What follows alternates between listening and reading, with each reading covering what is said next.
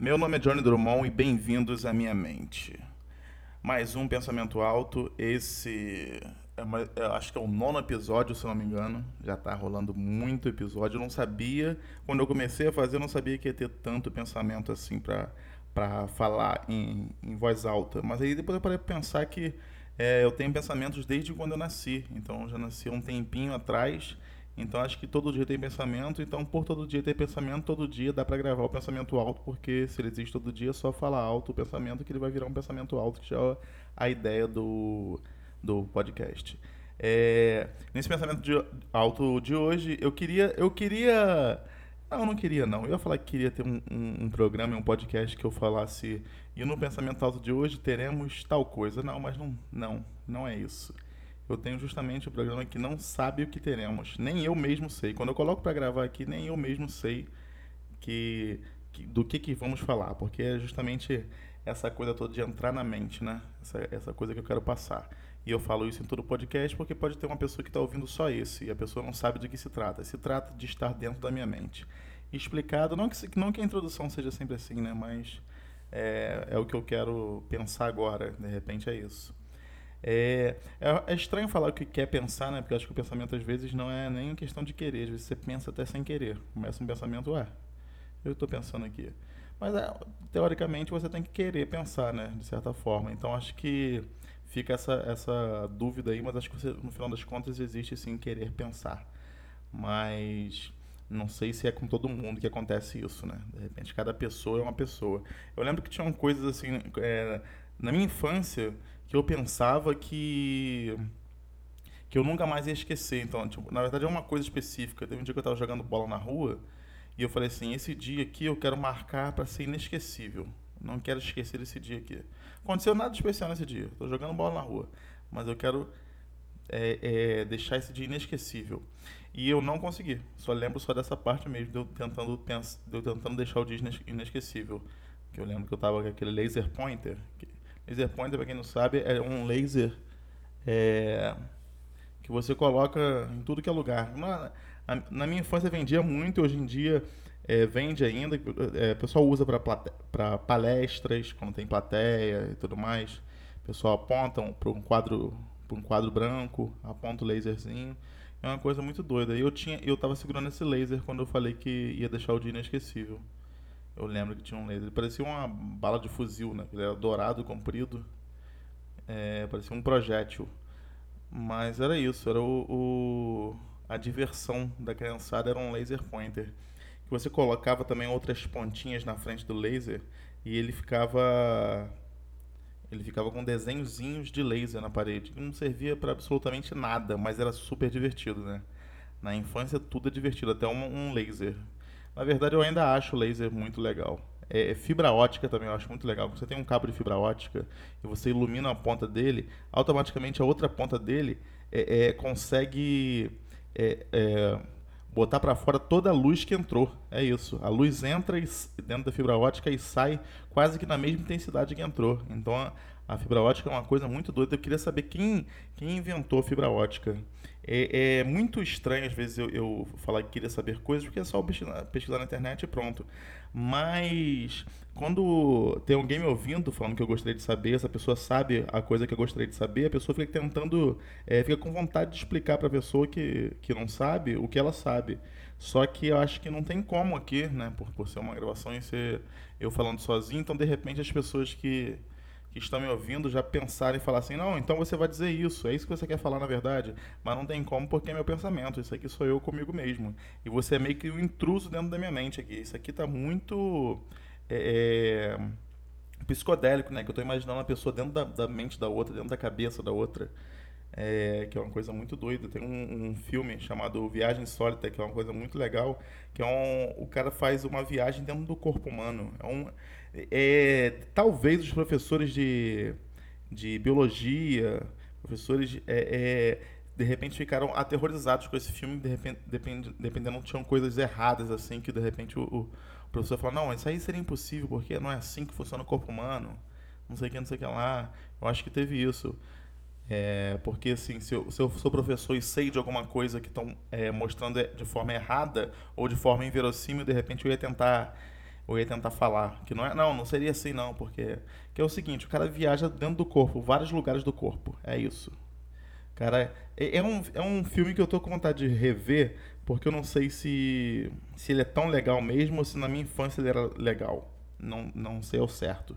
Porque é muito duro você retratar a parte interna de um corpo humano dentro do filme. Que ninguém pode falar assim, não, não, não, não. Mas os glóbulos vermelhos não são assim, não, pessoalmente.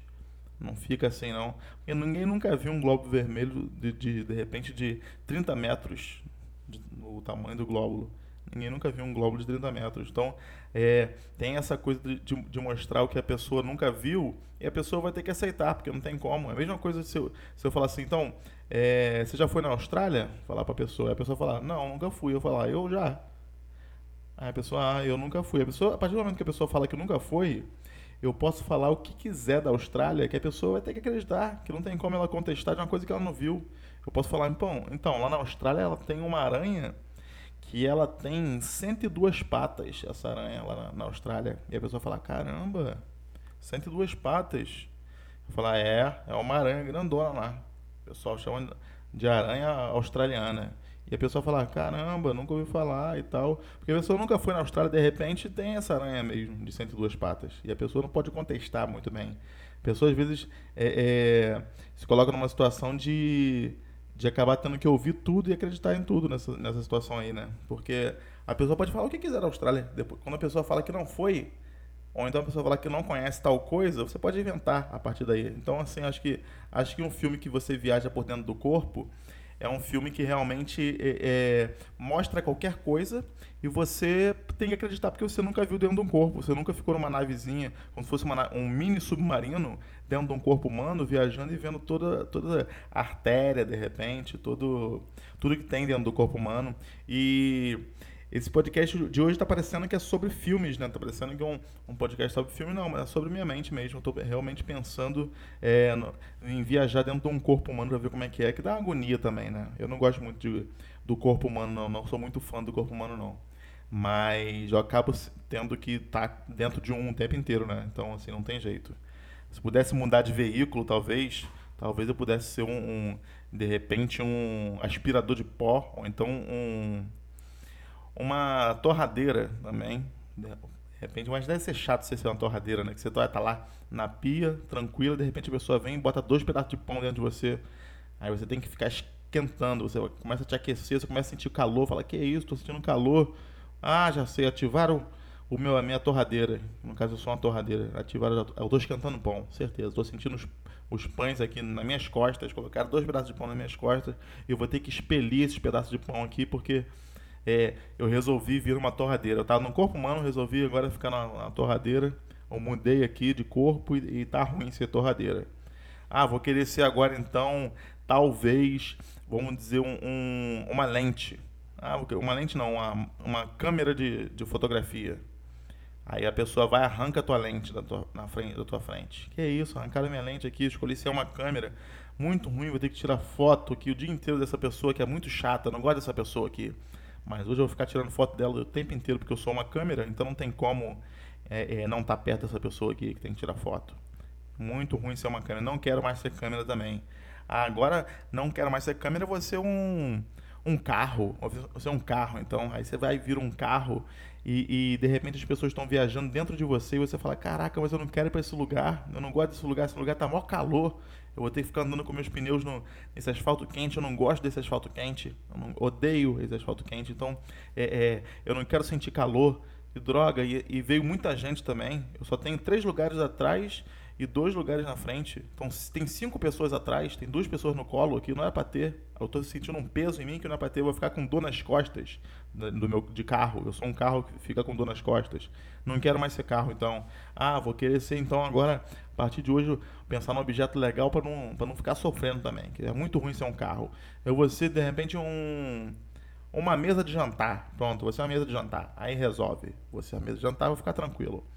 Aí você vira na mesa de jantar, aí você está na mesa de jantar e, chega a, a, de repente a mãe ou, a, ou, o cozinheiro, ou seja, não, vai chegar a mãe, a mãe vai chegar com, com um prato de feijoada, um prato não, uma panela de feijoada e falar, galera, alô minha família, eu fiz uma feijoada especial hoje para vocês. Hoje eu fiz uma feijoada especial, ninguém me ajudou a fazer, fiz sozinha. Quero que vocês experimentem. Coloca na mesa. E a mesa é você. você a mesa vai ficar, que isso? Não, é muito ruim ser uma panela de feijoada em cima de mim, que eu nunca senti isso antes na minha vida. É muito peso, queima muito aqui meu, meu corpo. Não quero mais ser uma mesa. Eu não quero mais ser uma mesa de jantar, me tira daqui. E se acorda e é, tudo aquilo não, parou, não passou de um sonho, na verdade. Um sonho muito doido. Aí você acordou e, e, e pensa, ué, mas calma aí, onde eu tô? Aí você vai e, e percebe que na verdade você está em casa, tá comendo fandangos, talvez em casa. Fandangos é um biscoito muito bom. Quem não sabe, um fandangos é um biscoito que ele é feito de, de milho. É, é um salgadinho à base de milho, né? O que vem escrito na embalagem. Que ele, ele é um formato que não existe nada desse formato na, na vida. Tipo assim, ele não imita nada, sabe? Ele não é tipo um. É, o formato do biscoito não, não imita um. De repente. É nada da vida. É uma concha. Ah, não, imita uma concha. Pronto. Pensei aqui, realmente. Fandangos de conchinha. Eles imitam um formato de concha. Ele tem no sabor presunto e tem no sabor queijo. Que eu sempre gostei mais do presunto. Eu achar o presunto mais mais salgadinho. Mas no final das contas também, eu acho que eles não fazem as coisas com sabores com, com alimento de verdade, não. De repente, a, a gelatina sabor morango, será que tem temperado de morango nela mesmo? Acho que não. Acho que eles imitam quimicamente o sabor. E depois que eles imitaram, eles fazem a substância que imita o sabor para poder fazer aquela coisa. Ou, ou será que eles usam a, a, a, a, coisa do sabor, de repente? O presunto, o fandango de presunto, será que tem pedaço de presunto nele? Acho que não tem, não. Acho que é difícil de ter. Eu acho que eles fazem um concentrado de presunto, como se fosse um xarope de presunto em pó, e eles aplicam no fandangos para temperar e, dar, e, lembrar esse sabor do presunto, que também é muito doido isso, né? Você pode aplicar sabor em tudo. Se você tiver um, um esse aromatizador de presunto, que de repente o pessoal do Fandangos da Real Chips deve usar, você pode fazer qualquer coisa sabor presunto. Você olha, ah, isso aqui é o que? Um, um sorvete de creme. Você joga no sorvete de creme e você faz um sorvete de presunto, talvez. Qualquer alimento vira um, um, alimento de presunto. De repente você faz um, um pudim e joga em cima e, e, vira um pudim de presunto também. De repente você transforma tudo em sabor presunto. Pode botar num suco. O suco de laranja vira um, um, suco de presunto também. Deve ser, deve ser diferenciado também. Não sei se deve ser bom não, na verdade. Um suco de presunto. Deve ser até um, um pouco nojento. Mas suco também é, é uma coisa que eu acho que é, que é muito legal. Porque sai de dentro de, um, de uma coisa, de um fruto, né? Você corta a fruta, a fruta é como se fosse uma garrafinha que espera ali aquele líquido e o líquido às vezes já vem adoçado já, tipo, quando é laranja. Nossa, minha mãe fazia uns sucos de laranja para mim na minha infância que eram maravilhosos. É, que ela espremia só o suco da laranja, então não tinha água, nem um pouco de água para diluir o suco, né? Então o suco bem puro da laranja. Então não adoçava, não tinha, não adoçava, não fazia nada. Então era de acordo com a laranja. Às vezes, de repente tem a laranja tá to, estão todas doces. Aí tem uma que tá que não tá tão doce, tá meio azedinha. Então, às vezes, de repente, entrava três laranjas é, é, doces e uma azeda e ficava um, um, sabor diferenciado que, de repente, você nunca mais vai tomar aquele suco ali. Porque você não sabe a receita do suco. Você não sabe como é o sabor das laranjas. Então, assim, o suco acaba sendo uma coisa única a cada experiência que você toma. Você vai tomar, de repente, ah, mim aqui ó, tem três azedas e uma doce. Aí vai ser já outro sabor. Tem três mais ou menos azedas aqui, não está nem tão azedo assim. E tem uma que está incrivelmente doce. Aí você mistura aquelas ali, aquelas quatro laranjas de novo e faz um outro suco também. Então todo dia você toma um suco diferente, mesmo sendo o suco do mesmo sabor. Isso também né, isso é uma coisa muito doida, né? Porque você perceber que o suco é, não é uma receita que é constante, mesmo usando o mesmo ingrediente, é uma coisa que te faz querer mais suco, porque você sabe que vai ser diferente. De repente, poxa, hoje o suco hoje está muito bom. A fruta às vezes é, é, causa essa incerteza, né? Essa coisa que não é tão não é tão padronizada, talvez. Então, por isso que existem as coisas industrializadas, que é você conseguir manter um padrão. Você fazer um suco de laranja que tem sempre o mesmo sabor, você tem que ter uma receita. Você tem que, você não consegue fazer o, o natural. Ah, o sabor natural. Você lança o sabor que é natural, sempre vai ser diferente. Sempre vai ser diferente. Se for, se for natural mesmo, só feito só com laranja, mais nada, sempre vai ser diferente. Porque as frutas, ou laranja ou morango que seja, as frutas não têm o mesmo sabor. As frutas têm, uma é mais azeda, outra é mais doce, a outra é, é é mais ou menos, outra é meio aguada. Então, assim, ela, a fruta está sempre com um padrão diferente, mesmo que seja do mesmo pé. Se você tirar do mesmo pé, você consegue tirar uma fruta docinha e outra não, não tão doce assim. Então, é, o, o, o, suco dessas frutas sempre serão diferentes. Então, assim, é, eu acho que eu acabei descobrindo que os sucos é, são sempre diferentes e de repente isso aí pode ser o marketing, porque o pessoal sempre tenta fazer os sabores iguais, porque ninguém quer tomar um de repente um suco industrializado, é, de repente um Del Valle, ah um Del Valle laranja, você pega aquele Del Valle ali, ah não hoje está horrível, hoje está bom, hoje não sei o que, é sempre um suco bom. Então, você querer, você ter sempre um suco bom, você tem que industrializar. Com certeza, a palavra industrializar é uma palavra ruim de falar. Eu não gosto muito de falar de certas palavras, não. Tem palavra que eu não sou muito fã para falar, porque tem que fazer um, um esse tra, tre, tri, esse, esse, esse, esse fonema já me incomoda um pouco de falar. Eu não gosto muito de falar. Tranquilo, já tá vendo? E quando tem no meio também é maltrapilho. Essa palavra maltrapilho também não sou muito fã dessa palavra. Inclusive, maltrapilho é ruim, né? É uma palavra que é, que é negativa. Ser maltrapilho não é tão não é tão legal assim. Então, assim, maltratado, ó, também não é. Essas palavras que eu não gosto de falar geralmente significam coisas que, que não são boas, ó. Maltratado, maltrapilho, maltro. Não, a palavra maltro não existe. Isso aí, de repente, eu esteja até criando uma palavra. Ou então uma palavra que eu ainda não descobri também, né? Que as palavras, elas são inventadas de acordo com as coisas que existem. Às vezes você quer expressar coisas que não inventaram palavra ainda daquilo, você inventa. A palavra maltro, talvez, ela pode ser usada para quando você bate um de, o dedinho na na quina do sofá, né? Aquela coisa clássica, você bateu o dedinho na quina do sofá ali, você sentiu uma dor tão forte que dá vontade de você dar um soco na parede e quebrar a mão para começar a sentir a, a dor da, da, sua mão quebrada do que sentir a dor do seu dedinho ali. Então, de repente, você chama aquilo ali de maltro. Caraca, me deu um maltro aqui. Ah, mas o que, que é isso, maltro? Como assim? Não, maltro é quando você chuta o, você dá um bico no sofá, o teu dedo ele dói tanto que dá vontade de você dar um soco na parede e quebrar sua mão para poder sentir a dor da sua mão quebrando. Isso significa maltro. Ah, o cara é realmente, né? Então a palavra é, define isso, define certinho. Então realmente é uma palavra inventada que, que tem sentido, porque ninguém nunca expressou essa sensação. E essa sensação ela já existe há muito tempo. Então realmente é uma coisa bacana. É enfim, você inventa palavras de acordo com, que, a sua necessidade. Então, de repente, as palavras estão, estão. E quando a gente decora todas as palavras, então bastante palavras, a gente consegue falar muito rápido usando todas as palavras, é uma coisa muito.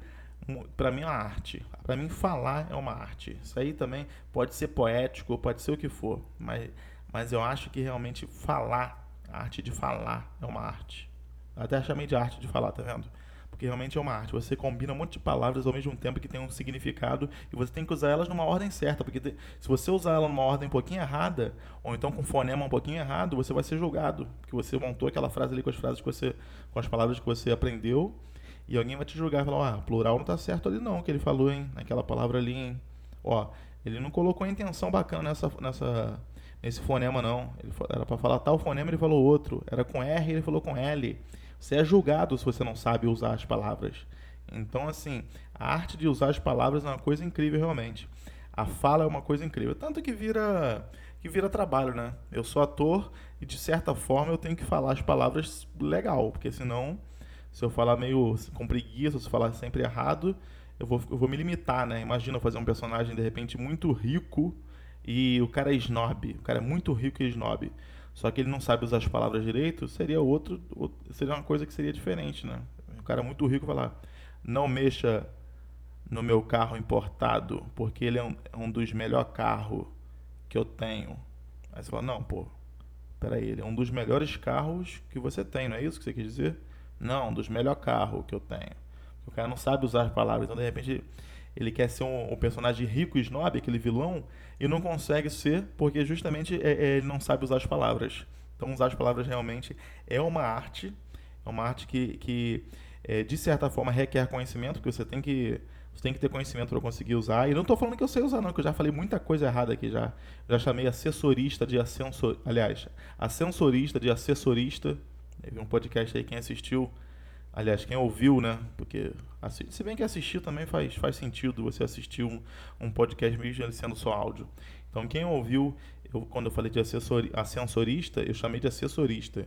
Depois é, eu ouvi e pensei, ué, falei errado. Acho que eu comecei a falar certo e depois eu comecei a falar errado. Enfim, assim como muitas coisas eu vou errar ainda, porque eu falo errado ainda. Eu não sei usar as palavras da maneira perfeita, perfeitamente ainda. Isso é uma coisa que eu ainda estou tentando mas realmente é uma coisa que não está funcionando.